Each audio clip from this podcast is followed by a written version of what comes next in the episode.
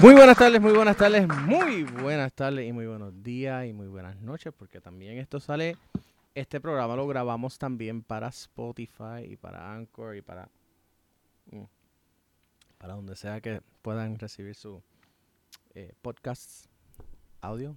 Saben que al final de- del programa lo subimos. Tenemos un, un invitado muy especial hoy, pero antes de ir a él, mm, recordarles siempre, siempre, siempre, siempre que ahora más que nunca necesitamos su apoyo vía Patreon.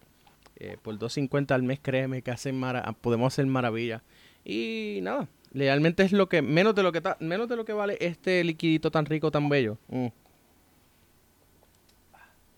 Eh, en una de estas panaderías o un coffee shop, menos de lo que te cuesta eso, un 2.50 al mes, ¿verdad? Y va a, re- va a recibir un montón de beneficios y acceso también al podcast eh, El Café Extra, que es solamente para nuestros eh, socios, donde vamos a estar subiendo más, eh, más entrevistas pronto también. Y también le quiero dar las gracias a Lyon FC, que es nuestro, uno de nuestros patrocinadores. Ellos, Plaveca Lyon, ayudando siempre a jugadores de escasos recursos a tener oportunidades en el exterior. Y como siempre sabemos, ya estamos en la temporada de huracanes. ¿Y por qué no asegurar tu casa con la gente que sabe de tormenteras? Consíguelos en tormenteras.com o llamando al 787-752-9911. Los expertos de tormenteras.com te van, a, te van a ayudar bien. Así que ya saben, no dejes que un María o un Irma te vuelva a coger eh, fuera de base. O te den una tarjetita roja por, por no estar preparado. Ok. Dicho eso, vamos rápido eh, a los a los goles, a las noticias locales eh, importantes que no hemos cogido en las últimas semanas, porque en las últimas semanas pues no hubo café de la tarde, porque yo estaba graduándome del, doctorado. Eh, primero, el Metropolitan Football Academy anunció un, un refuerzo francés para la liga con CACAF. El nombre, si no me equivoco, es Jordan Bárbara. La información está completamente eh, disponible en nuestra página todavía, en el portal, así que pueden entrar y, verificar.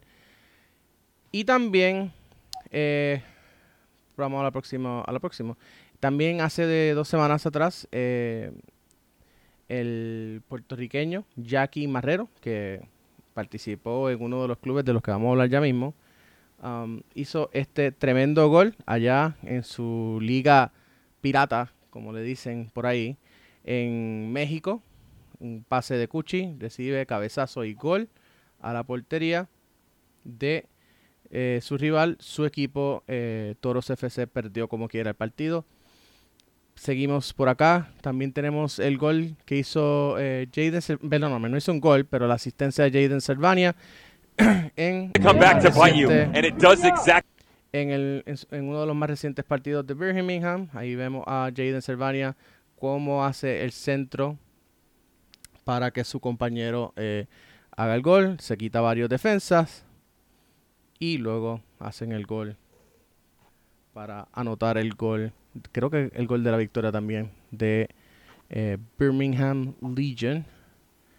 El capitán de la selección nacional de Puerto Rico, Nicolás Cardona, anotó su primer gol con el Hartford Athletic. Esto fue, te digo ahora, esto fue el 19 de junio. O sea, literalmente eh, hace como una semana atrás. Ahí lo tienen en pantalla. Pueden ver centro y gol de Nicolás Cardona.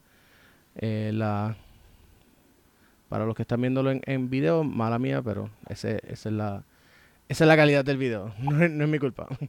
Seguimos por acá. También tenemos eh, gol de Alex Díaz eh, el 16 de junio. Que lo tienen. Almost out of play, but Un gol eh, muy interesante realizado por el joven puertorriqueño. Se quita el- al portero y tira gol solito. Un pasecito por encima de, ¿cómo le dice? Sombrerito y se hace un autopase y golazo de Alex Díaz. Y bueno, esos son lo- los goles que no viste la semana pasada aquí porque pues yo estaba básicamente no cogí una semana de vacaciones y dije no yo no voy a hacer nada esta semana yo me quiero graduar tranquilo eh, y nada esos son esas son las noticias lo más destacable que ha pasado realmente el fútbol puertorriqueño está eh, preparándose eh, para la pretemporada que debe estar empezando alrededor de finales de julio principios de agosto, ya que la liga está pautada para empezar en septiembre, la Liga Puerto Rico, que es una liga amateur. ¿Y por qué no hay liga profesional? De ahí vamos a hablar ahora. Eh, eh, no hay liga profesional, pero hubieron equipos profesionales eh, bien recientes. y nada, de eso vamos a hablar ahora con mi colega historiador, Steven Torres. Eh, para que sepan un poquito más de quién es Steven Torres, él es eh, él, él es eh, Sports Public Relations and Media Operations Consultant. Ha trabajado con la CONCACAF, trabajó para FIFA en varios mundiales, en el mundial del 2006 y el 2010.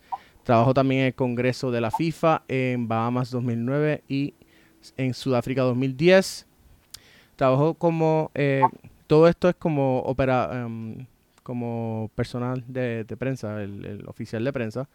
Eh, también trabajó en, el, en la Copa Mundial Sub-20, Egipto 2009 y Colombia 2011, que curiosamente hoy también subimos un, un, resumen de, de, lo que pasó, de la primera, eh, del primer campeonato premundial de sub-20 de la CONCACAF que se hizo aquí en Puerto Rico. El artículo está en Fútbol Boricua, pueden accesar por allá y ir por allá y verlo, o leerlo mejor dicho. También trabajó en el FIFA Club World Cups en Japón 2006, en, Emiratos Árabes Unidos en el 2010, los Juegos Olímpicos de China 2008 y eh, Londres, perdóname, Beijing 2008 y Londres 2012. Eh, en las Copas Mundiales de la FIFA Sub-17, Perú 2005, República de Corea 2007 y el FIFA World Cup Qualifying Playoffs 2005. Yo me imagino que esa es eh, la liguilla que se hace entre las confederaciones para decidir quién va. En, Australia, entre, en el 2005, Australia y Uruguay. Estoy por encima leyendo. Eh, nada, con, con, ustedes les presento entonces a Steven Torres. Steven, dar un, saludo a la audiencia, que también se, me olvidó, pero aunque está ya también en, el, en el título, Steven Torres trabajó también con la NASL del 2011 en adelante. Bueno, gracias Edwin, gracias por dar un detalle, detalle de todos los sitios que he trabajado con, como media officer de FIFA. So, gracias y gracias por tenerme en tu programa. No, gracias a ti porque eh, eh, de verdad que ha sido, eh, de, hecho yo no sabía nada, nada de lo que tú me estás, hasta, digamos que hasta ayer yo no sabía que tú habías trabajado los mundiales. Sí sabía que habías trabajado para CONCACAF, ya habíamos hablado por encimita de que había empezado en CONCACAF en el 2001, 2002, básicamente cuando todavía Puerto Rico estaba en la comisión normalizadora. Y bueno, ¿qué te puedo decir? Hay, hay mucho, mucha historia que podemos hablar. Eh, pero sí, yo sé, vamos a dejarlo de CONCACAF para más, más adelante, porque esa parte yo, la encuentro, yo la encuentro sexy, pero sé que mucha gente tal vez eh, que, esté leyendo o que esté escuchando este podcast y que esté viéndolo, no necesariamente lo encuentra sexy, yo sí. Eh, pero nada, cuenta, cuéntanos, Steven, ¿qué fue la liga, la North American Soccer League? yo tengo la, la, bufanda de los Islanders, que se fundó, la, la, la que se funda en el 2010, un año antes de que entraras, eh, o 2011, tú entraste en el 2012. Um, cuéntanos eh, sobre las experiencias que tuviste con la NSL y particularmente, no tanto con los Islanders, pero con el Puerto Rico FC. Bueno, Ah, yo entré en la liga, la segunda versión, o la, se puede decir la versión moderna de la North American Soccer League, la NASL, ah, en 2003 y ya estaba, digamos, dos temporadas y media, se puede decir, como una liga ya eh, puesta y jugándose en, en, los Estados Unidos, lógico, uh, en Canadá también, porque tenía, había un club en canadiense, de esta forma, y como tú dijiste, en Puerto Rico, porque tenían los Puerto Rico Islanders, que luego, um, unos cuantos años después, vino Puerto Rico FC. Y yo empecé con, después de haber dejado la CONCACAF, y me trajeron para que yo me encargara del contenido en el español, um, especialmente la sección en español se llamaba de la NSL, las redes sociales de, del Twitter, más la página de web en ese sector, uh, con todo, uh, haciendo todo el contenido en español, los reportes, la, los perfiles, eh, porque la liga en ese entonces, que era la liga moderna, la, la antigua North American Soccer League era, digamos, la, la liga legendaria de la que jugaban los, los, los, jugadores grandes como Pelé, George Best, uh, Beckenbauer, etc. Te puedo darte una lista, lista. Disculpa si yo uh, no menciono ciertos nombres, pero cada equipo tenía su estrella y de esa, de esa liga, porque se llamaba la, liga legendaria. So, yo tuve la suerte de trabajar con la liga moderna y la visión de ellos es que era una, ser una liga global para el mercado global, no solamente en el mercado de Estados Unidos uh, y Canadá. Y para eso me trajeron ahí para poder traer esa publicidad y eh, dar el crecimiento a, esa liga en ese entonces que estaba eh, estabilizándose de una forma muy, pero muy eh, buena.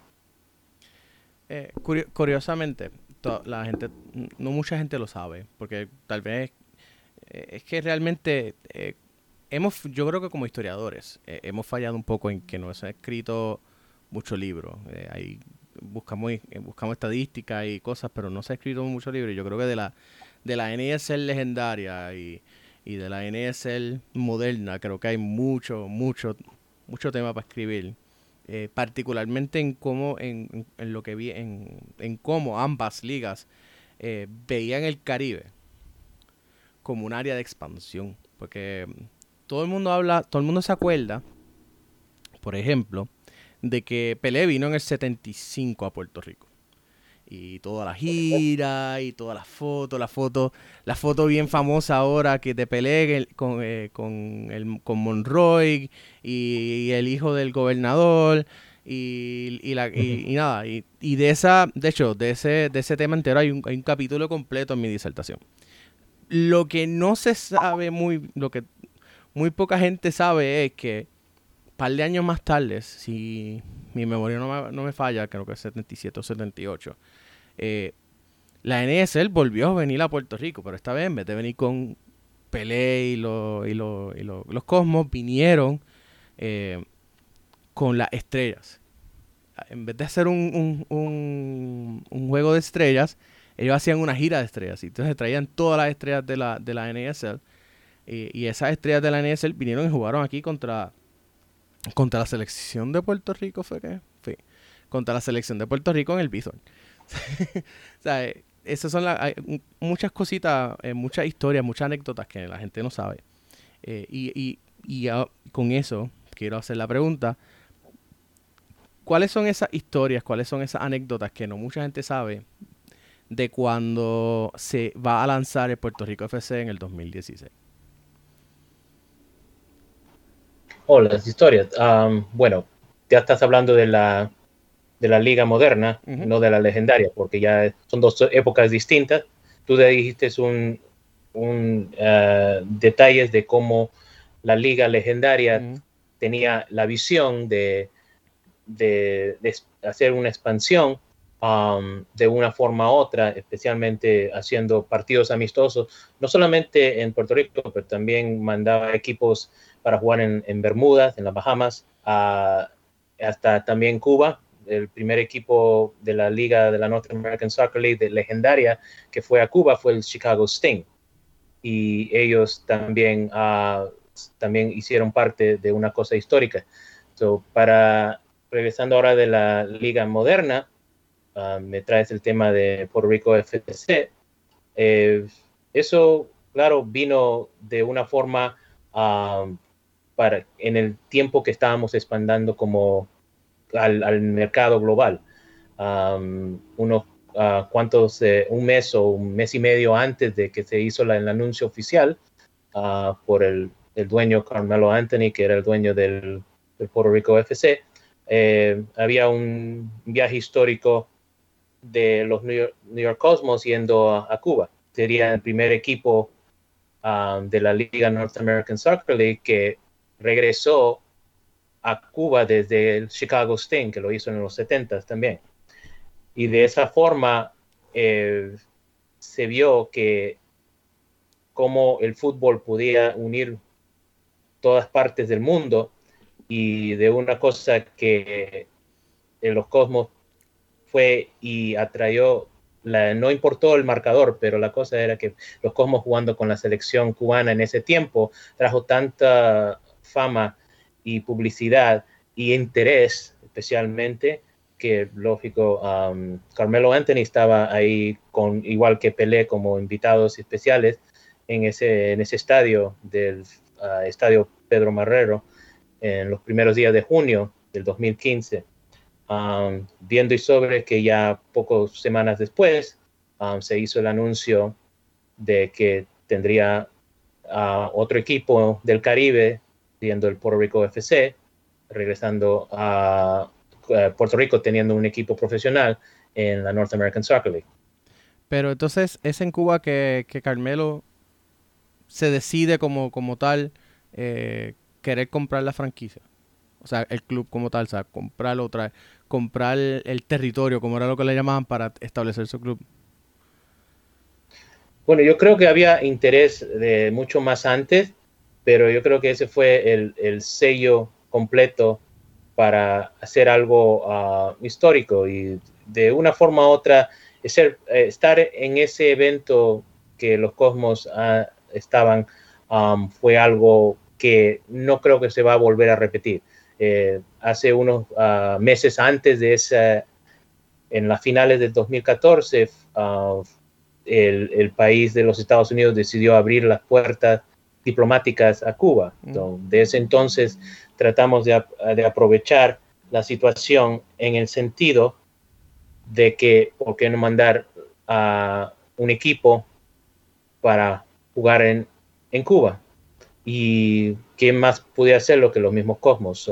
ya empezaba el interés global y quién más eh, puede tener tan interés, es lógico, de, regresar el fútbol también al mismo a, Puerto Rico profesionalmente, teniendo un equipo en la liga de la North American Soccer League, porque lo tenía antes, eran los Puerto Rico Islanders, pero ya ellos no estaban cuando yo entré, que fue en el 2013.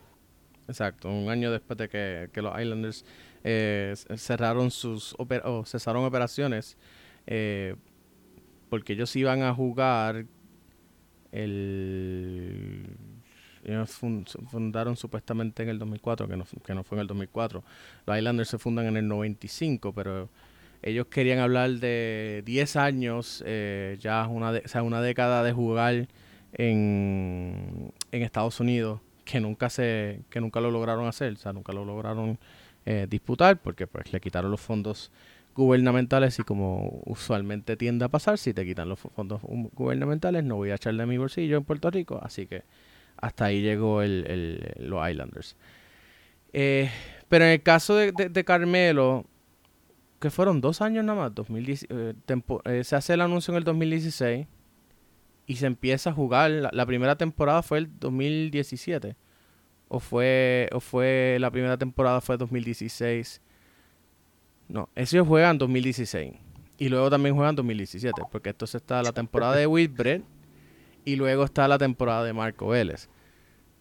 Ellos jugaron mitad de temporada porque eso era... Yo me acuerdo, ah, sorry Edwin, lo que yo me acuerdo es que yo creo que ellos empezaron su temporada en el 2016, pero ah, empezaron en el otoño. Recuerden que la North American Soccer League tenía dos temporadas la, la primavera y el otoño, si no estoy equivocado. Sí, sí, sí. Yo sé que no pasaron muchos años No, después so- de eso, solo- pero el, so- el anuncio se hizo en el 2015, ah, un mes después de- del, del viaje Del viaje. histórico a Cuba. Me acuerdo porque yo también tenía que, que estar ahí presente para el anuncio que lo estaba haciendo Carmelo Anthony Ujú. En, Bayamón. En. Bayamón, en, en el lugar más difícil de uno poder llegar y no se imagine. Literalmente fue, no solo que fue en Bayamón, fue en el Parque de la Ciencia. Y no fue solamente en el Parque de la Ciencia. Fue en- a mitad de la torre de- del Parque de la Ciencia. Todo el mundo sabe, por lo menos en Puerto Rico saben, que en el Parque de la Ciencia hay una torre. Y allí en el mismo medio, en el mismo medio de eso, hay, hay un área de, centro de, de actividades. Y allí que, que se hace.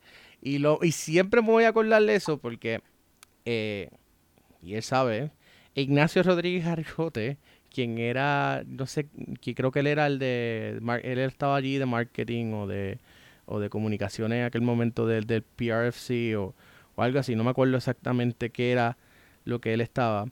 Eh, Viene de momento y dice, mira, eh, tú puedes transmitir la, conferencia de prensa y yo, yo estoy allí sin nada, yo estoy allí solo, persona, porque voy a cubrir el- la conferencia de prensa. Y yo, yo no tengo nada aquí con que transmitir, ¿sabes? Porque tú no me dijiste, ah, no, porque es que la persona que yo que, que habíamos tenido nos acaba de cancelar y, y, bueno, si me van a pagar, me, me, me ofrece- no, yo no voy a decir cuánto fue lo que pagaron, pero el municipio nos pagó por la transmisión eh, y eso fue un issue, porque literalmente el equipo llegó justo cuando llegó Carmelo.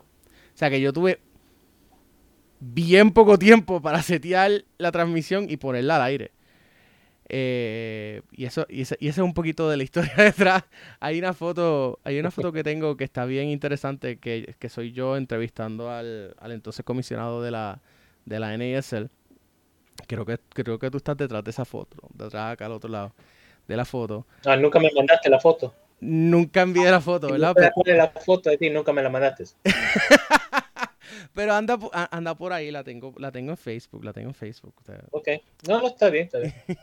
Pero el punto, bueno, yo la publiqué, bueno, el punto fue que eh, ese día fue, ese día estuvo bien el garete, eh, eh, todo supuestamente todos los miembros de la prensa iban a tener, creo que eran, ¿qué? Tres minutos, cinco minutos para hacerle preguntas a, Carmelo eh, one to one o algo así. Y literalmente cuando me tocaba a mí, oh, nos tenemos que ir. Yo, pero oye, tras que tengo que hacer la transmisión de la conferencia de prensa porque, porque se, se, se- me, me dicen al final, después me cortan. era- yo, yo estaba, yo salí de ahí bien frustrado. Créeme, salí bien frustrado. pero estaba, estaba Ah, contento. Pero No me, nunca me dijiste nada a mí, o me dijiste algo, no me, no me acuerdo. O sea, No, ¿Tú dijiste algo? Pero- No, porque quien, quien organizó eso no fue la NASL. Quien organizó esa, ese esa parte de la de, de- de esa conferencia de prensa en ese momento eh, fue la gente de la gente local, la gente de prensa local de, Carmelo, no del equipo, de Carmelo. Y, y ellos como que no, porque Carmelo se tiene que ir y esto y lo otro y pero ¿por qué no viniste te- es porque no viniste más, más rápido? Pero hello, transmisión, tengo que, tengo que- no voy a dejar eso ahí en el mismo medio para que me dañen el equipo tras que lo traje.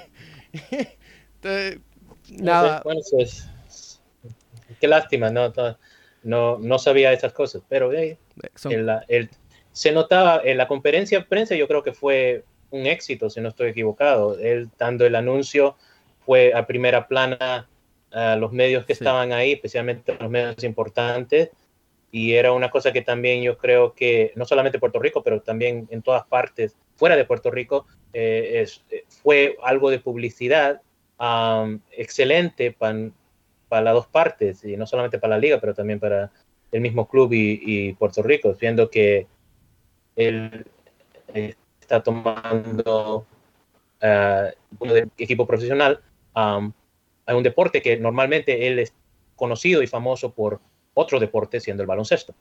sí. Este, y, pero, y es curioso porque usualmente en Puerto Rico hay una, aquí en Puerto Rico, el fútbol local, fútbol local no lo cubre, la, la, prensa no lo cubre. Eh, bien poco, si, si cubren, te ponen un cuadrito en la parte de deportes, con si acaso con los, con los resultados de la liga local y, y, y ya, tú sabes. Realmente no hay eh, en Puerto y eso a pesar, a pesar de que, por ejemplo, el editor de deportes del diario más grande de Puerto Rico es sevillista. So, a él, él sabe de fútbol y le gusta el fútbol. Y, él, y pues, o sea, hay otros, hay otros, eh, la competencia más cercana también. eh, ahora cubren un poquito más la- la- las cuestiones federativas, eh, porque pues la federación, la, la, la oficial de prensa de la federación, pues se pasa detrás de, de- detrás de ese periódico en particular. en fin, um, no hay no, no, no, no- hay un interés eh, por lo que es el fútbol local. Pero ahora, cuando con, los Islanders y con y particularmente con el Puerto Rico FC, bueno, la, la selección aparte, ¿no? Selección siempre hay interés.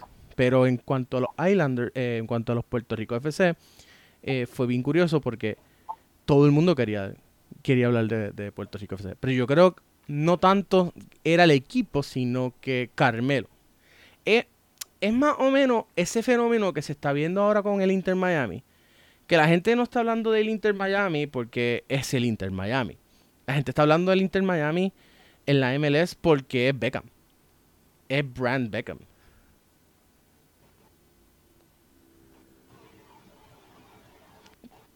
Bueno, a mí eso, es, eso es una cosa, si me estás haciendo una pregunta, es el, el sentido que siempre va, va a haber con la persona que, que es figura, sea un, un jugador que está actualmente en, la- en el equipo o, digamos, el dueño, siempre. Pero eso es, eso es noticia, digamos, en todos los deportes.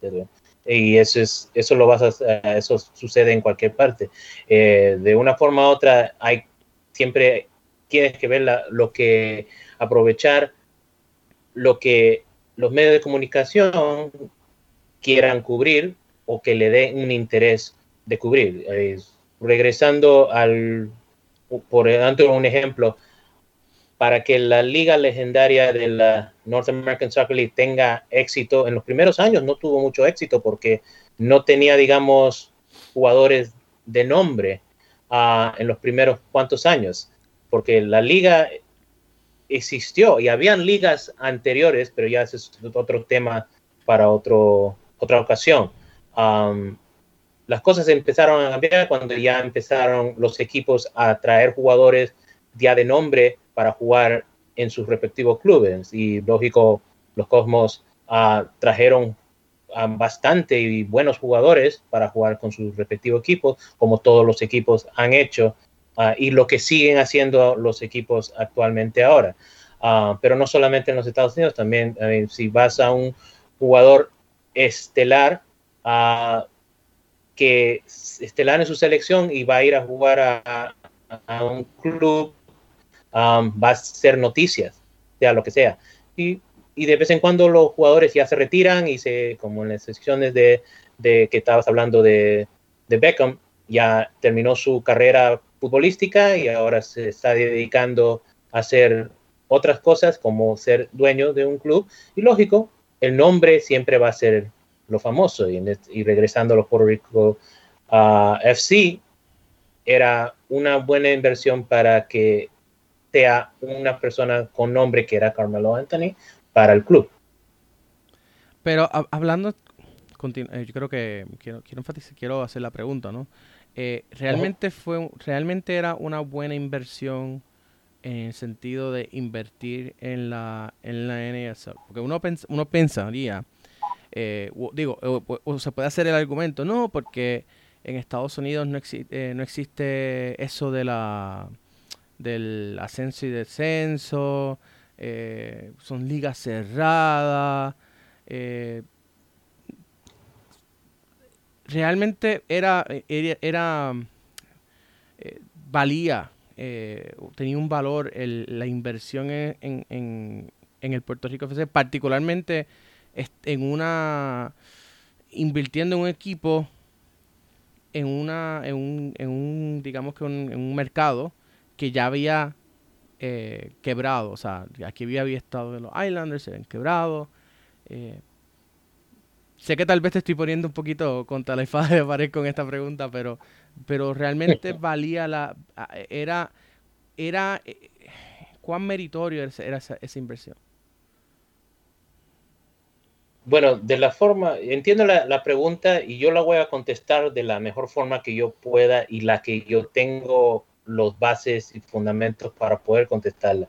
Si fue una inversión de, de publicidad para un mercado de la que, que, quería la North American Soccer League crecer globalmente, claro que sí.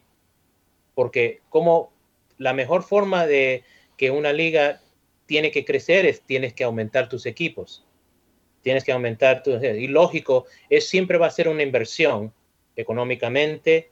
Uh, la, lógico, finan las finanzas siempre van a tomar en cuenta. Y lógico, es, tienes que tomar en cuenta los viajes porque Puerto Rico está a una distancia del resto de los, de los equipos que están en la liga. Pero el propósito, la visión en ese tiempo, o por lo menos la visión que me habían dado a mí, cuando me pidieron trabajar para la North American Soccer League en su época moderna, era la visión de traer la publicidad de mercadeo uh, y comunicaciones mundialmente. ¿Qué era la cosa? Teníamos que hacer, agarrar, está con la palabra North American Soccer League.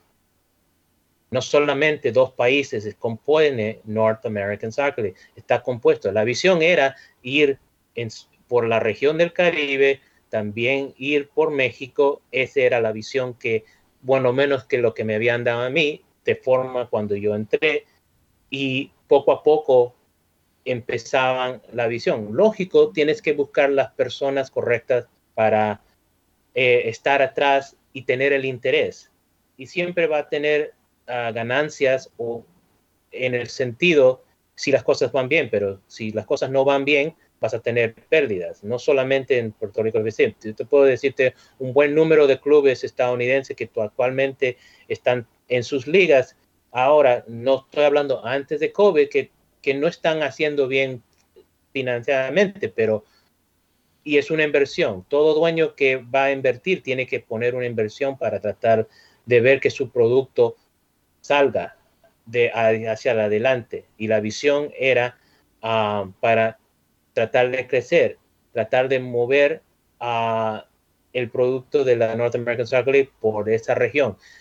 Y también el chance que tenía Puerto Rico FC de, de florecer y tratar de, de, sobresalir en un mercado internacional, porque también teníamos eh, el dicho de tener un equipo con el chance de clasificar al, torneo de, de la CONCACAF Liga de Campeones siendo que ellos estaban en una región del Caribe que pueden clasificar.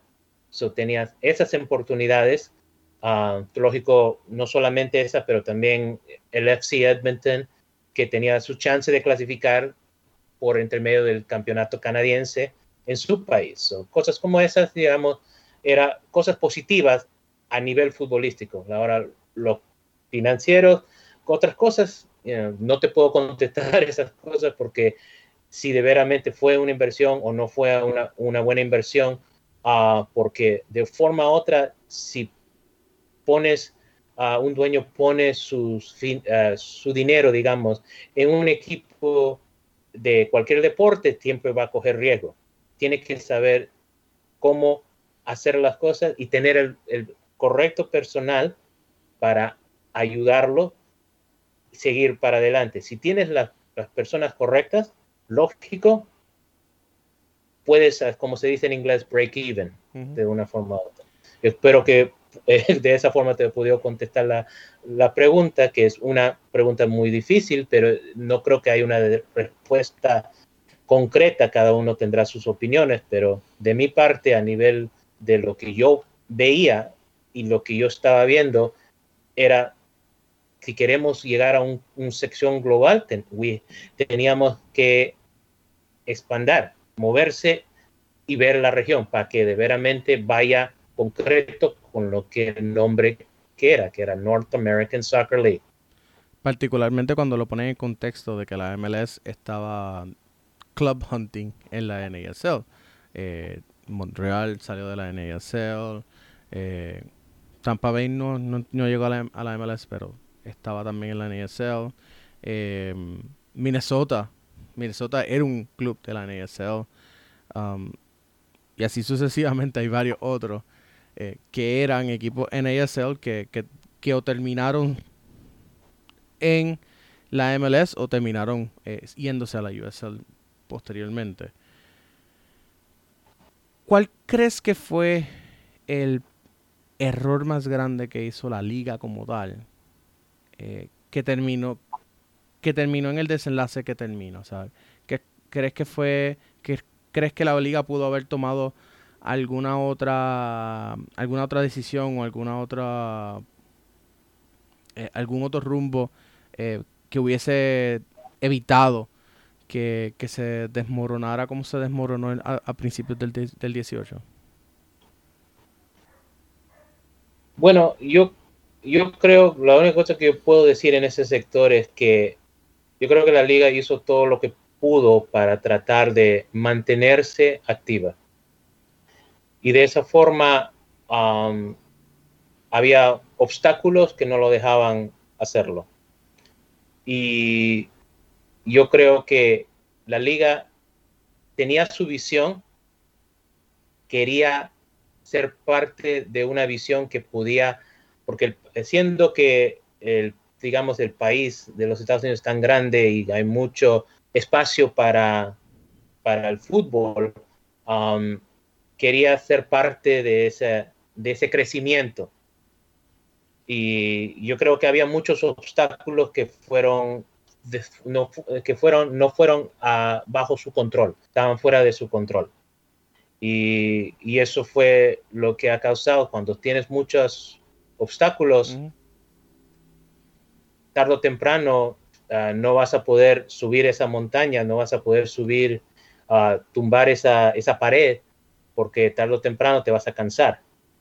Y de esa forma, eh, yo creo que eso es lo que yo veía, que había muchos obstáculos para poder crecer. Y de otra forma, la visión de ellos es que ellos querían asegurarse que tenían las personas correctas para poder tener esa misma visión que era a nivel global. Ser un poco distinto de las otras ligas, pero ser casi similar a las ligas internacionales, como jugando las dos temporadas a primavera, otoño. Eh, la North American Soccer League fue la única liga que no jugó durante el, todo el mes de, del 2014, de la, durante la entre, durante el Mundial, perdón, del 2014, eh, decidió no jugar por respetar que todos los fanáticos del fútbol van a estar viendo el Mundial. esa era una de las cosas que de diciendo vamos a respetar el calendario internacional, no jugar durante el Mundial de Brasil, que yo creo que era el 2014.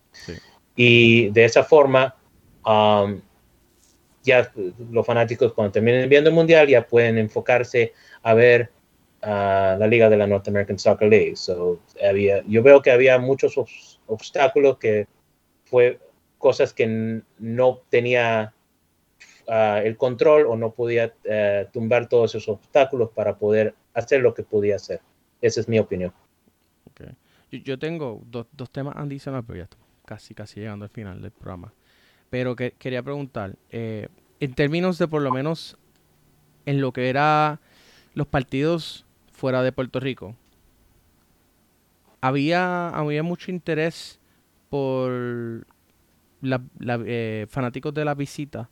O sea, había interés, eh, se veía muchos muchos puertorriqueños o no puertorriqueños, simplemente fanáticos de, de Puerto Rico FC yendo a los partidos allá en los estadios de allá, porque eh, a veces pues uno no puede percibir esas cosas estando acá ilimitado a un, a un terruño. No, no me puedo montar en un, en un carro e irme eh, hasta Miami o hasta...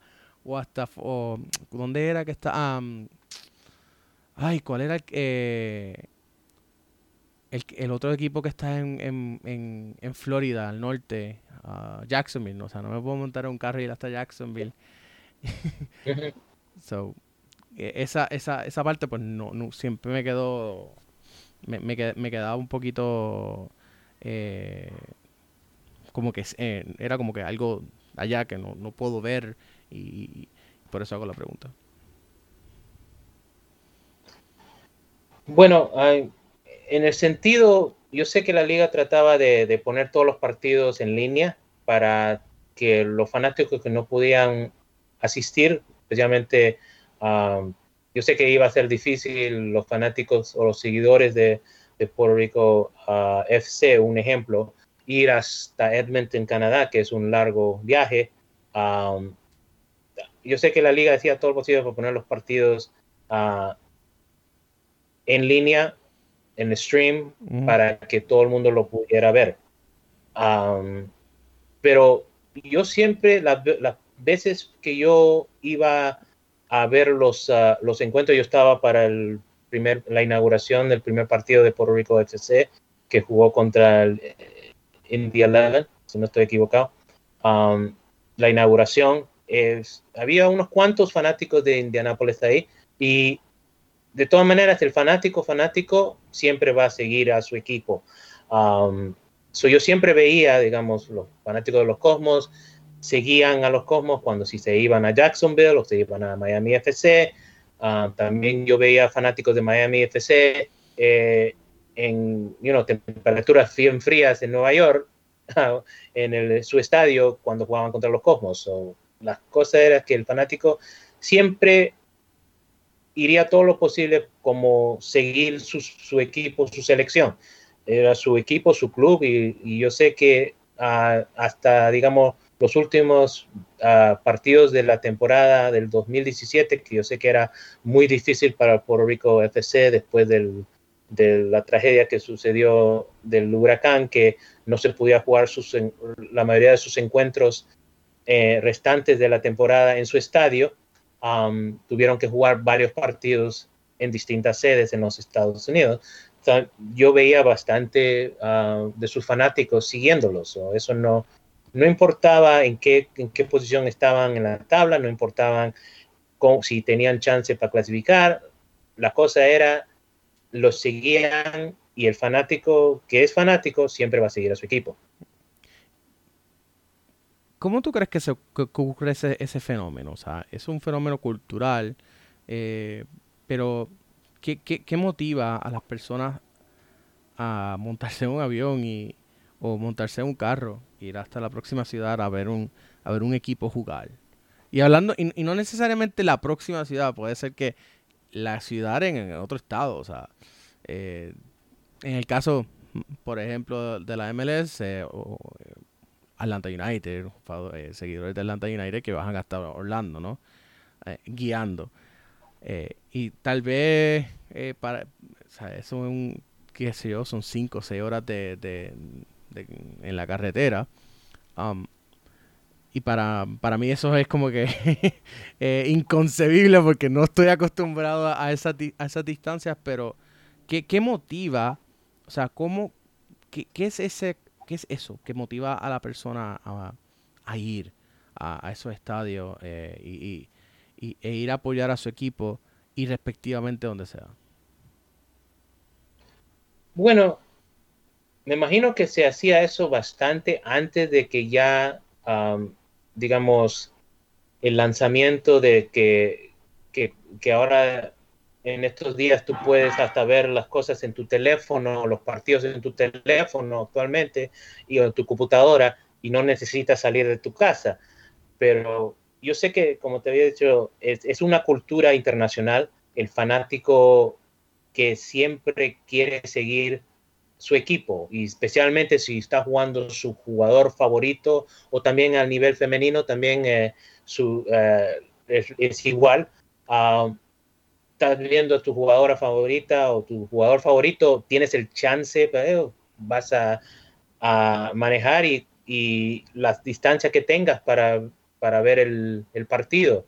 No es todos los días que, que ves el equipo. Yo me acuerdo cuando yo era joven que no estaba la, no, no, existía la MLS no, y ya la North American Soccer League estaba de la legendaria, eh, se había uh, deshecho. No había mucho, eh, digamos, fútbol para ver si jugaba la selección y si jugaba la selección, si tenías el chance de ver la selección jugar un partido eliminatorio, un amistoso, la gente iba y, y lo seguía. Me imagino que, que es, eso es igual para cualquier otro club y cualquier otra selección. Es una cosa que el fanático quiere estar ahí, disfrutar el ambiente y, y eso es lo bueno y lo bonito que es el, el balompié. Siempre trae muchas culturas, personas de distintas culturas al evento y disfrutan de, del, del, deporte. Pero yo creo que tú tal vez puedes ver eso también en otros deportes iguales. Pero en el fútbol ya se nota que es un, una cosa más uh, global mm. um, que se, se nota uh, en distintos países. No importa, y es por eso es que bonito es uh, trabajar un mundial o estar en un mundial, porque tú ves no importa qué es lo que esté pasando en el país o lo que pasa en otros países, lo que sea, eh, la gente está ahí para ver un espectáculo que sucede cada cuatro años y, tienen el chance y siguen y ven a, su selección. En, el caso de, Puerto Rico FC, por ejemplo, eh, se nutrió mucho también sobre, sobre estos hinchas que se quedan huérfanos cuando se desaparece el Puerto Rico, el, el, el Islanders, ¿no? en muchos, muchos de los que terminan creando lo que era la barra naranja realmente era una continuación de lo que era la, la, barra, la barra naranja bajo los Puerto Rico Islanders y también eh, creo que creo que también usar el, los colores naranja eh, tal vez no yo sé que yo, yo, yo tengo por ahí eh, unos comentarios que se me han hecho de que se intentó en algún momento comprar el nombre de los Puerto Rico Islanders pero que la, la gerencia anterior pues no quiso, no quiso, no quiso venderle en ese momento su, el nombre. Eh, so, la pregunta sería, eh, ¿crees que esos, esas decisiones de marketing se toman, se hacen tomando en consideración eh, estos vínculos afectivos que nosotros, que los seres humanos creamos dentro de nuestras propias sociedades y nuestras culturas, para que de la misma manera que nos representamos, de, que nos vinculamos, si acaso, que sea el país, a la región, eh, a una ciudad en particular, esos mismos vínculos afectivos se creen con esos clubes. Bueno, de esa forma tienes que tomarlo uh, que yo estoy hablando en generalmente, no solamente la comparación del, de los Puerto Rico Islanders y, Puerto Rico FC, um, es que cuando uno, uh, un dueño o, empresa o lo que sea, quiere traer un club, normalmente quieren buscar una cosa original. Unas veces no quieren utilizar otra, otro nombre de, de otro club. Unas veces es, es distinto porque la gente ya conoce el club y sabe que ha tenido mucha historia, uh, tradiciones y éxitos, se puede decir, um, y quiere decir, ok, bueno, ¿por qué no tratamos de continuarlo con eso? Pero como tú has dicho, eh, los dueños anteriores no querían vender, regresando al tema de Puerto Rico Island, no quería vender el, nombre, so tenías que utilizar um, otro nombre para que sea original. Ahora, no sé qué son, eh, cuáles eran los detalles, uh, si eso era un tema, no, yo no era, no sabía o no sé nada de esos, ese tema, pero lo que yo sí sé que cuando yo tuve la información que iba a ser el, eh, un nuevo club en Puerto Rico y ese ya yo sabía que el nombre iba a ser Puerto Rico FC. Tenía, uh, digamos, toda la, las cosas de publicidad, de mercadeo, listo para el anuncio que sea eso. Ahora, las conversaciones que tuvieron con los Puerto Rico Islanders o el, dueño de los Puerto Rico Islanders, no, no sé nada de eso. de que si tenían intenciones de comprar y todo, pero no, eso sí no lo sabía yo. Eh, regresando al, nombre, te doy un ejemplo.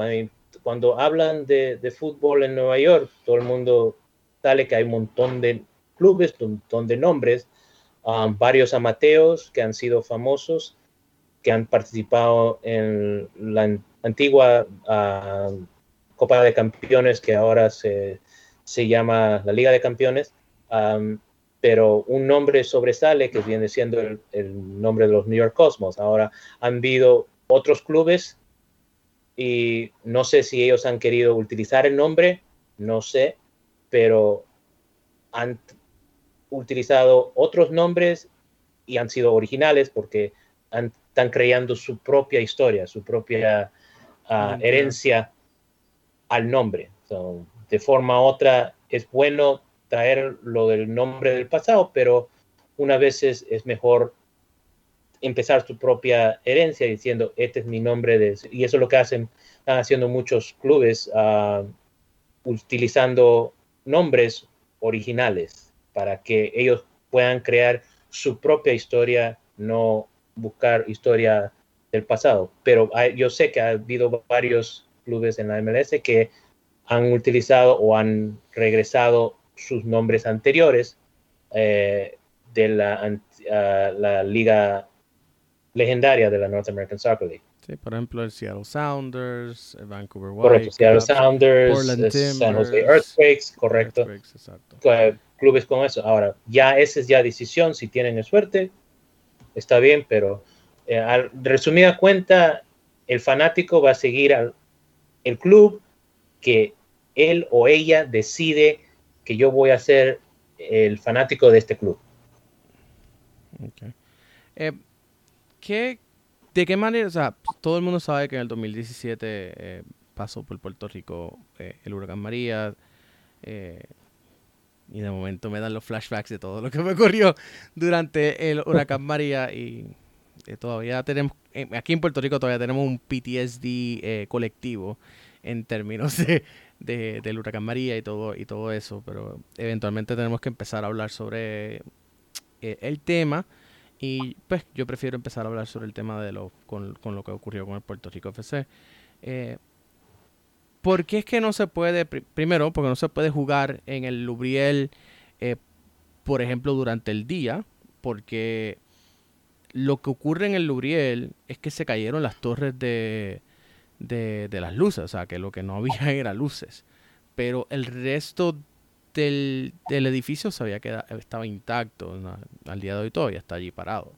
Um, no, por, no, no le pasó, por ejemplo, como ocurrió en Yabucoa, que el parque AA se lo llevó completo casi. Eh, ¿Por qué es que no se puede jugar, por ejemplo, aquí en Puerto Rico, en el Luriel o en el Soccer Complex de Bayamón. Este, y, y, y si, hubiese, hubiese, si eso hubiese hecho algún tipo de diferencia en relación a eh, la posible no desaparición de, de, del Puerto Rico FC. Um, yo creo que me estás preguntando, si entiendo esto correctamente, que por qué el Puerto Rico FC no jugaba partidos de día durante la temporada 2007. Exacto, después del huracán María, ¿por qué no se jugaba, por qué no se optó por jugar por lo menos eh, durante el día? Ya que... Durante el día, ok, ok. Bueno, también tienes que tomar en cuenta, lógico, era época, la, por lo menos la temporada de otoño es la, era la época de pleno, digamos, como tú has dicho en el comienzo de tu programa, uh, la fecha es, el comienzo de, de digamos, la... Pico el pico de la temporada Época de huracanes, perdón. Eh, y encima de eso, um, lo que yo sé, yo no era parte de, la, de las conversaciones de, de, los horarios. A cada uno de los clubes eh, se, le, se, le, se, le, daba las fechas de cuándo se jugaba o tenía que jugarse los encuentros de cada jornada de cada una de las dos temporadas. Ahora, lógico, el club mismo decide el horario de su encuentro local. Si, te, si de eso te contenta tu pregunta en ese sector. Um, so, yo que yo sé que cada uno de los clubes tenía um, sus propias preferencias en los horarios que ellos querían jugar. Unos uh, querían jugar cierto día, no jugaban el sábado, jugaban el domingo, uh, porque pensaban que tenían, iban a tener más fanáticos en su estadio. Estoy hablando en general, no solamente Puerto Rico FC. Eh, unas veces eh, el estadio que ellos utilizaban no era el de ellos y solamente estaba disponible cierta hora o cierto día. Eh, también, ah, si decidían jugar de noche, ah, tenían que asegurarse que las luces estaban funcionando de una forma u otra lo suficiente porque todos los partidos, me acuerdo que en la última temporada, uh, temporada del 2017 completa, teníamos una, tenía varias televisores, especialmente nacional, uh, que estaban, como se llama?, transmitiendo los, los partidos y para esas cosas, tener un partido de la semana que teníamos y es un partido nacional, tienes que asegurarte que, que los patrocina, eh, los patrocinadores estén visibles en la, y la cadena pueda transmitir con todo uh, sin problemas. So, eh, cosas pueden suceder en cada uno de los estadios y era una cosa que tenían que asegurarse. So, de esa forma, yo creo que eso, yo creo que puede hacer que conteste tu pregunta uh, sobre quién escogía los horarios de los partidos, sino si era un partido nacional, uh, una vez en la liga decía, bueno, tenemos, escogimos que este es el partido de la semana, um, lo puedes jugar a tal hora para, porque va a ser visto de costa a costa y todo, pero el resto del tiempo eran los, los mismos clubes decidiendo eso. Y tienes que, como te he dicho anteriormente, um, lo que sucedió con el estadio uh, de Puerto Rico FC, Um, sufrió muchos daños, si no estoy equivocado, por el huracán y obligó que el club, para que termine su temporada y, su, eh, y, eh, los respectivos partidos que le faltaban, porque le faltaban bastante y varios como local, tuvieron que jugarlo en ciertas distintas partes de los Estados Unidos. Y ahí es que la North American Soccer League hizo todo lo posible para que ellos puedan jugar sus encuentros y terminar la temporada desde entonces. Ahora, es lógico, difícil jugar en un estadio que, que de veramente no está listo por los daños que ha causado cosas que son fuera de tu control, que es los huracanes que suceden. lógico, si vas a, ¿cómo se llama?, a Edmonton, Canadá, y, y viene una nevada, cubre todo eh, la nieve cubrió el estadio, que me acuerdo que en una de las partidos temprano que había mucho nieve, pero se pudo adaptarse para poder jugar un encuentro. Tienes que hacer esas modificaciones, lógico. Cosas que no puedes controlar es la temperatura. Es lógico. No sabes cuándo va a llover, cuándo, cuándo va a salir el sol. Ah, y de esa forma cuando tienes que uh, estar con una época que en cualquier momento viene un huracán, se hace difícil. No solamente en Puerto Rico, pero en todo el Caribe. Pero, por ejemplo, yo, bueno, es que de, verdad que yo no, no, es algo que yo pueda eh, comprobar, ¿no? Sí, estuve tres, estuve septiembre, octubre, no, no fue hasta de diciembre que llegó, no, nos reconectaron la luz eléctrica aquí en mi residencia. Eh, viviendo, no estábamos ni siquiera viviendo aquí, pero fue aquí que nos, conectaron en diciembre, si mal no me acuerdo. no hubo, que, que, yo me acuerde, eh, partidos transmitidos de lo, del Puerto Rico FC, por lo menos cuando ellos estaban actuando de locales. No sé si de visita sí hubo, pero por lo menos lo, cuando estaban jugando en, en, en, parques allí en, en, en Florida, que también es susceptible a huracán. Mi, mi única, mi, mi, única entonces pregunta es, por ejemplo, ¿por qué entonces no, por, digo, yo sé que tal vez no, no, no, no, sepas la contestación, ¿no? Porque si eso entonces es, eh, fue, una, fue una decisión tomada por la gerencia del Puerto Rico FC, eh, entonces debería preguntarle allá, ¿no? Pero planteo tal vez la pregunta al aire, porque entonces me, me crea estas, estas, eh, estas interrogantes de, en vez, sin, como quieran iban a transmitir los partidos locales que se disputaron en, en, Florida, porque hasta donde tengo entendido no lo hicieron, no, no eso, luego de María hubo una total desconexión con, con el Puerto Rico FC, sí, eh, sabíamos, sabíamos los, los resultados y, y whatnot, pero no, no había esta conexión como por ejemplo cuando está aquí en el estadio y uno puede ir al estadio y no puede, o tal vez verlo por, ni siquiera lo estaban transmitiendo por guapa. Eh, o sea, aquí en Puerto Rico no, no había televisión, ¿para qué tú vas a transmitir si no hay televisión? El, claro. Eh, claro, ¿cómo vamos a transmitir algo si no, no hay televisión? La primera prioridad es que no estás teniendo luz. Pues varias, me imagino que, yo no estaba ahí, pero me imagino que la, que la gente, cuánto tiempo pasó hasta que regresó la electricidad en ciertas partes de la isla. Exacto. Fue muy duro ese, ese, huracán. Pero, pero precisamente ahí va entonces mi interrogante, entonces, ¿por qué no jugar en Puerto Rico? Y aunque dieras la entrada gratis, pero que la fanaticada pudiera ir a ver el juego, aunque fuera durante el día.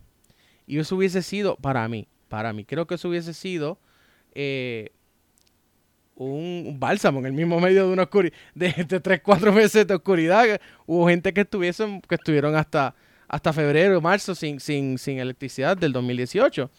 Eh, no, yo, no, no, para mí hubiese, hubiese sido mucho mejor que se hubiesen jugado los partidos locales aquí en Puerto Rico, porque el, el, vamos, el aeropuerto estaba funcionando. Eso fue lo primero que pusieron a funcionar, para que pudiera entrar la ayuda y todo eso, y, y la entrada y la salida. Eh, hubiese hecho más sentido porque por lo menos aquí en Puerto Rico hubieses podido eh, tener los fanáticos y, no, hubieses, rompido esa, esa, desconexión. Sí, hubo fanáticos, por ejemplo, eh, de Central Florida que tal vez tenían la, capacidad de montarse en su automóvil y ir a alguno de estos de, estas canchas allá en, Estados Unidos a ver el equipo jugar como local pero no es lo mismo, o sea, no es lo mismo para los jugadores, no es lo mismo para, para la fanaticada. Y, de, de, verdad que para, para mí, para mí, el día que eh, el Puerto Rico Islanders murió, el 21 de, de septiembre del 2017, que es el día que pasó María. Eh, porque eh, no solamente con, con, los jugadores que se fueron y los otros que se quedaron y, el issue del camerino de ah, pero tú te fuiste, yo me tuve que quedar. Eh, que eso fueron cosas que, que, después, más adelante me enteré que ocurrieron, que no sé si eh, lo, digo como que me las dijeron, o sea, que yo no estuve allí, yo no soy testigo de eso. Pero sí sé que, hubieron, que hubo jugadores que el día antes de María se montaron en avión y se fueron. Para no pasar, la, no pasar el huracán. pero yo creo que en el momento más difícil que ha pasado la isla de Puerto Rico en los pasados 10 años, hubiese sido para mí, yo digo, lo, digo, lo digo, esta es mi opinión, eh, creo que hubiese sido mucho más eh, humano o, o, una ayuda humanitaria o de una manera, desde un punto de vista humanitario, que se hubiesen podido disputar los partidos locales aquí porque hasta la selección se tuvo que ir a jugar a, Florida. Me tuve que montar un avión y, ir a cubrirlo allá. Um, pero, o sea, si hubiesen estado jugando aquí por lo menos, los jugadores de la, de, que los jugadores locales de la, de la, de la selección hubiesen por lo menos tenido algo, algo con que practicar antes de irse para, para Orlando. Y, y de día se hubiese podido, se hubiese podido jugar en, por ejemplo, eh, en, en, Mayagüez, en el centroamericano de Mayagüez, había espacio, no, y no pasó. Mm, e, el área oeste de Puerto Rico no fue tan afectada como, como el área sur, este y el área norte, metro, eh, centro, etcétera. O sea, de que, de que había lugares se podía. Lo que, lo que me queda interrogante es el por qué entonces ir a, a Florida, porque si, si la cuestión es de si le estamos huyendo al huracán, pues creo que tal vez el mejor lugar hubiese sido en Indianápolis que en el mismo medio de, los Estados Unidos, que no tiene huracanes, tiene tornados, pero no tiene huracanes. Nada, una, una, es un open-ended question que, no, que, que, tal vez nunca va a tener una, una contestación, por lo menos para mí. Pero hace sentido, ¿no? O sea, el, el hecho de que por qué irse a jugar a Florida cuando pudieron haberse jugado aquí. Pero anyways. Este, nada, eh, ya... ¿Estás haciendo una pregunta o, o todavía? estoy, estoy, estoy haciendo una pregunta estilo comentario eh, y, y, permitiéndote a ti comentar si quieres comentar sobre el hecho. Bueno, claro. A mí me gustaría decir, lo, entiendo, digamos, la situación. De lo que yo me acuerdo, y eso sucedió en 2017, ok, yo creo que a Puerto Rico FC le que faltaban 13 partidos para, para terminar la temporada. Son 13 encuentros que tenían que jugar. Y yo creo que uh, seis de ellos tenían que eran de local. Ahora, yo sé que la liga le preguntó al, al club si era posible jugar sus partidos en, en, en Puerto Rico. No necesariamente en el, el, estadio que ellos estaban utilizando, en Bayamón, pero en Puerto Rico. Y el tema era, yo creo, que, se te, que no era una opción por la situación, como estaba viviendo. Yo no sé porque yo no he estado ahí. Eh, la única información que yo recibí era que iban a hacer todo lo posible para que Puerto Rico termine la temporada en que le faltaban 13 encuentros y eso es casi la mitad de, lo, de los partidos del otoño. Son bastantes, no solamente esto es uno o dos, son 13. Y la mitad de esos tenía que jugarse como supuestamente de local. Eh, era esa opción de ayudarlos, buscar y los otros equipos, los clubes también hicieron lo posible también. Ah, me acuerdo que un partido uh, lo jugó en Cary, North Carolina, uh, que es la casa del, de Carolina Royal ahora es North Carolina FC, y, y en Puerto Rico FC era el local, pero utilizaron el estadio ese. Um, lo mismo jugaron tres consecutivos de locales, uno en la dos de la Florida y uno en Indianápolis, para poder eh, terminar la temporada. Yo sé que el fanático uh, que quería verlo en la isla, uh, y yo sé que tú, tú dando un ejemplo que tal vez hubieran jugado en otro sector de la isla, esas opciones ellos deben de haberse tomado en cuenta. La cosa es que era una decisión um, que era el mejor para que el equipo tenía que terminar la temporada sin que ver que no jugaba y recibía el famoso 3-0 eh, forfeit en cada uno de los encuentros. Y no es justo para el fanático. Y especialmente el club, especialmente los jugadores que querían por lo menos jugar que estaban bajo contrato a final de ese, de ese año o no sé cómo eran los contratos que tenían cada uno de ellos. Eso era una cosa que ellos querían terminar la temporada y por lo menos jugarlo en un sitio donde también sea uh, estable también para el, para el otro equipo. Tienes que tomar en cuenta eso. El, el, el, equipo visitante tenía que hacer el viaje para allá. Ahora tú dices que el, el aeropuerto estaba ya abierto, funcionando. ¿Cuántos vuelos Perdóname porque es que de momento te cortaste. ¿Qué qué?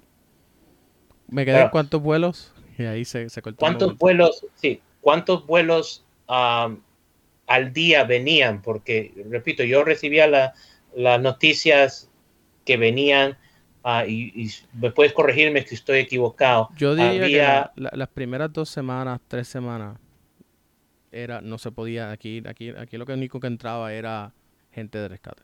Y, puedo entender que por lo menos esas tres semanas lo hayan jugado afuera. Yo, yo me refiero más como que mediados de octubre, eh, ya a finales de noviembre, los últimos, la última, la última parte de la temporada regular. Que, que, hubiese sido entonces. Hubo, hubo, ¿cómo se llama? Eh, transporte a menudo a, la normalidad venía, porque también tienes que tomar en cuenta el equipo visitante viniendo y a dónde iba a quedarse el equipo visitante, uh, en qué, qué estadía de, de, en su tiempo acá. Hay muchas logísticas mm. para hacer eso. Si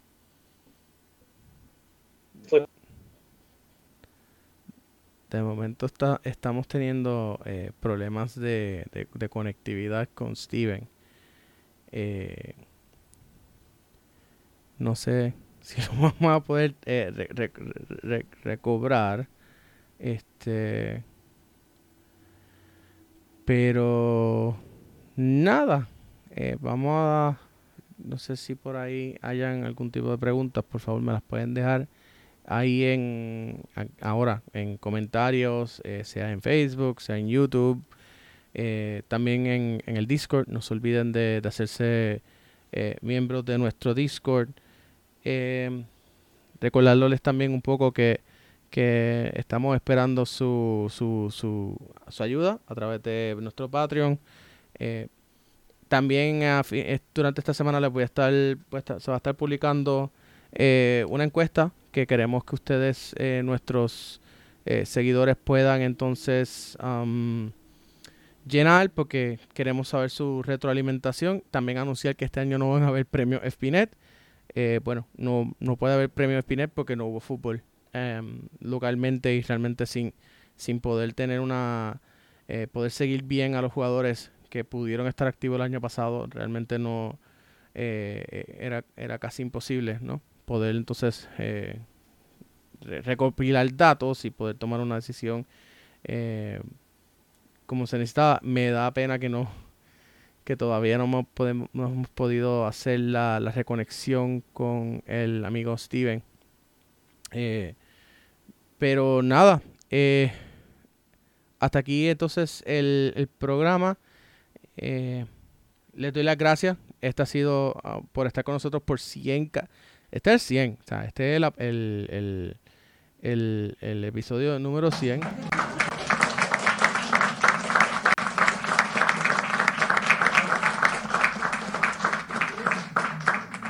Este, sí, de, eh, el, el, amigo Steven se está volviendo, se está comunicando. Déjenme, vamos a ver aquí.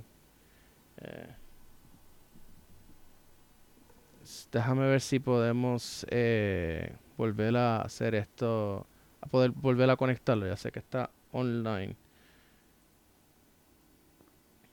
Eh, nada, en lo que voy seguir dándole información. Eh, les damos las gracias de verdad porque han sido eh, 100 episodios que, que, que, hemos hecho. Yo creo que este es el, el, programa más longevo que, que ha tenido, eh, que hemos tenido aquí en el Café de la Tarde. Steven, ¿me escuchas? Todavía estamos teniendo ese problema. A ver. Vamos a ver si ahora sí podemos volver a hacer la reconexión. Eh, de verdad que sí, que le, doy muchas las gracias eh, por estar con nosotros 100, 100, episodios. Por favor, les pido no solamente eh, la, ayuda con lo de Patreon, sino que hay otras maneras que nos pueden apoyar. nos pueden apoyar también dándole like en Facebook. también nos pueden seguir en Twitch. Ahora tenemos un canal de Twitch. También eh, dándole subscribe en YouTube. De verdad que eso nos puede ayudar un montón. Eh, queremos, queremos continuar eh, creando contenido para ustedes, seguir trayendo las noticias del día a día. Ahora, yo sé que ahora mismo en, verano, pues, va a estar más, más, más lenta la cosa. Pero, pero nada, le, estamos teniendo eh, esos problemas. Estoy tratando de volver a ver si podemos tener a Steven, poder reconectarlo, porque estábamos teniendo una conversación eh, muy interesante.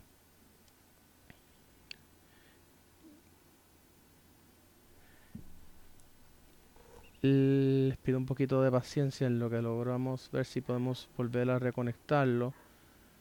Eh, nada, son, de verdad que 100 episodios, yo no me imaginaba esto cuando, cuando empezamos este programa en el 18, eh, perdón, en el 19, ha sido, esto lo empezamos eh, ya alrededor de, de lo que era la Copa Mundial de, de Rusia, posterior a eso, o durante eso.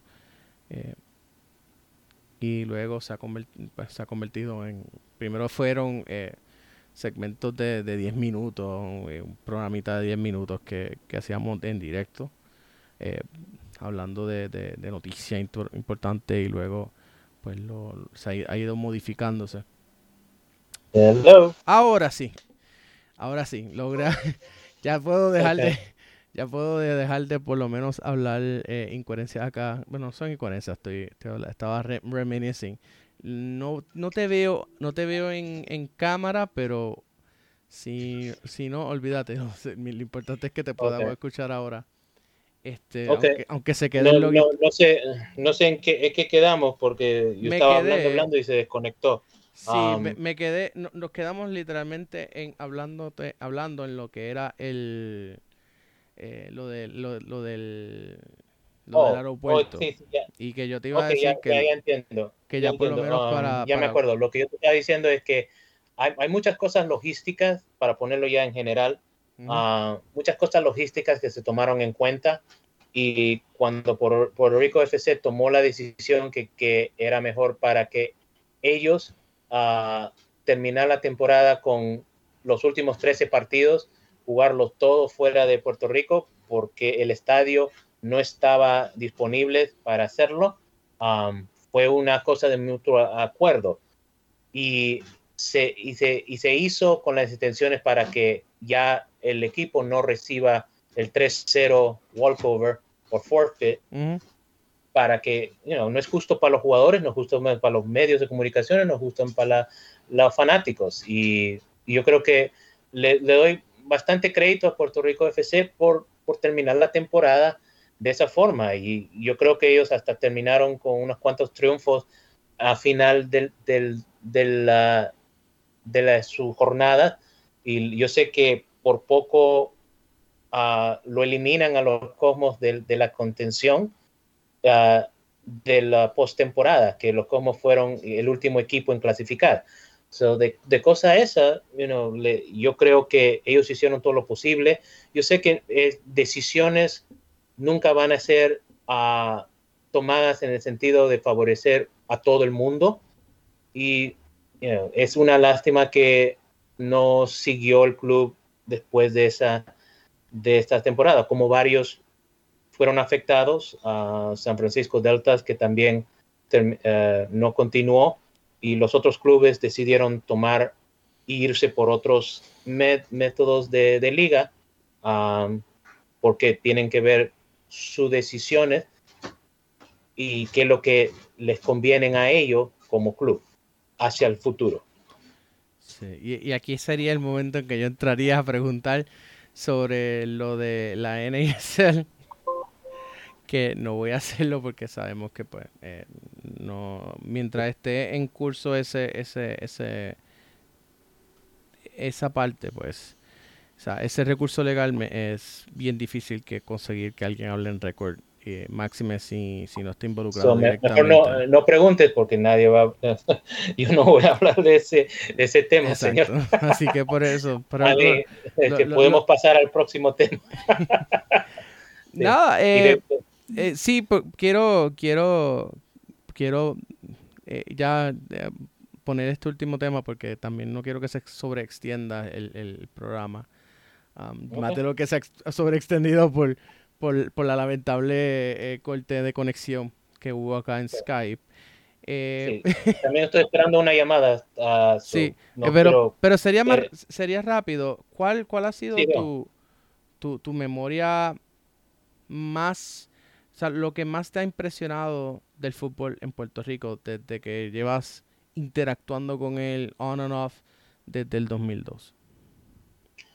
Um, I mean, tú estás hablando en general, En porque general, también general. tuve, la, tu- sí, tuve la, la- la suerte de, y el honor de, de poder hacer unos cuantos partidos de, durante mi, mi tiempo en la CONCACAF ahí, y eso es lógico relacionando a los, a los Puerto Rico Islanders um, y su, su tiempo en, eh, en, la primera edición de la, de la Liga de Campeones de, de la Confederación.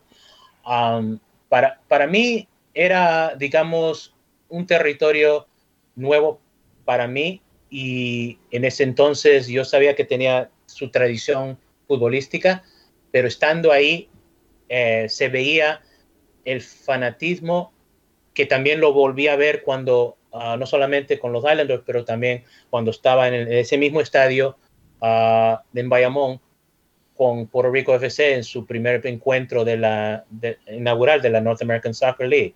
Era una fiebre de, fútbol um, que era estupendo ver y eso es lo, bonito del, deporte. Regresando a, a, lo de los Islanders, me acuerdo que ellos, uh, los fanáticos, venían, si no estoy uh, equivocado, había una, una, estación de tren cerca del estadio. Mm, y que, sí, sí, ok, y que venían ahí, se podían transportarte ahí, no tener que, que utilizar uh, los, sus carros y los parqueos, porque me imagino que, que, el tráfico, como en todas partes, es, es difícil. Y para poder movilizarse ahí, traer sus fanáticos y, y, hacerlo de esa forma, fue estupendo. Y me acuerdo que ellos jugaron contra el, el Club Santos de, la, de Laguna, uh, un equipo con mucha tradición uh, futbolística en México. Y me acuerdo que ganó el encuentro. Y yo sé que ese equipo de los Islanders tuvo una, una racha muy impresionante en ese torneo que hasta llegó a las semifinales, que nunca un club puertorriqueño había hecho eso en toda la historia. Uh, y yo sé que le trajo mucho reconocimiento y fama al, no solamente al club, pero a, Puerto Rico en generalmente. Y, yo creo que yo veía mucha felicidad en, el público y parecía como si yo estuviera en otro, en otro parte de la región de, de CONCACAF, siendo que veía cosas similares en, en México, cuando estaba en, en, Costa Rica, cuando estaba en Jamaica, en, en, otras partes de los Estados Unidos, cuando tenía torneos, especialmente durante la Copa Oro. El, el fútbol trae esa alegría al, al fanático y, y, cuando el fanático tiene chance de estar ahí presente y, y saborear el, el momento, es algo muy, pero muy bonito. Uh, y son esas cosas que son, eh, son difíciles para uh, explicar, pero me imagino que tú me puedes entender sí. de lo que me estoy refiriendo. Particularmente ese partido con la lluvia. Y luego estar escuchando a los mexicanos quejarse en, en, en fútbol picante. Y, y, y, los tifos, es que, es, es que aquello parecía un partido en Inglaterra o algo así. Mira, todo equipo quiere ganar su partido, sea donde sea. Y me imagino que me imagino que tal vez hubiera tenido quejas a uh, el LA Galaxy cuando vino una vez a jugar con los con los Islanders. Bueno, de aquí no salió me... de, de, aquí salió Donovan molesto. Sí, bueno, pero estoy hablando en general en el sentido que todo equipo que tiene, uh, digamos, una reputación de que quiere siempre ganar y salir ganando, como me imagino que todos los equipos son así, eh, porque ningún, no conozco ningún equipo que va a un partido y, y yo sé que voy a perder, no. Um, van, y sea si juegan de local o sea de visitante, quiere ganar. Y de una forma u otra. Y de vez en cuando las cosas, you know, si no le salen bien, you know, no, no se no actúa o, ¿cómo se puede decir? No, no se comporta de una forma que se está supuesto a compartir. Que yo sé que en, en una cancha los jugadores yeah, es difícil si el partido se pone, como tú dices, caliente. Eh, y es difícil que al final del partido se tienen que darse a la mano, porque es el estilo de, de fair play. Uh -huh. um, pero de, de, forma u otra, eh, lo que yo me acuerdo tú dijiste de la lluvia, yo me acuerdo que apenas que ter terminó los signos y ya iba a arrancar el partido, cayó una lluvia que yo me mojé completamente.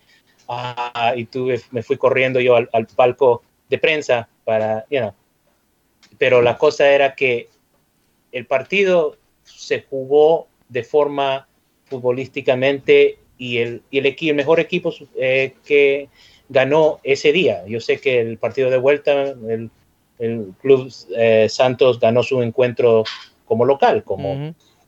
es difícil ganar a, a los equipos mexicanos en su estadio. Y con Eso el calor es, que hacen en eh, Torreón, olvídate.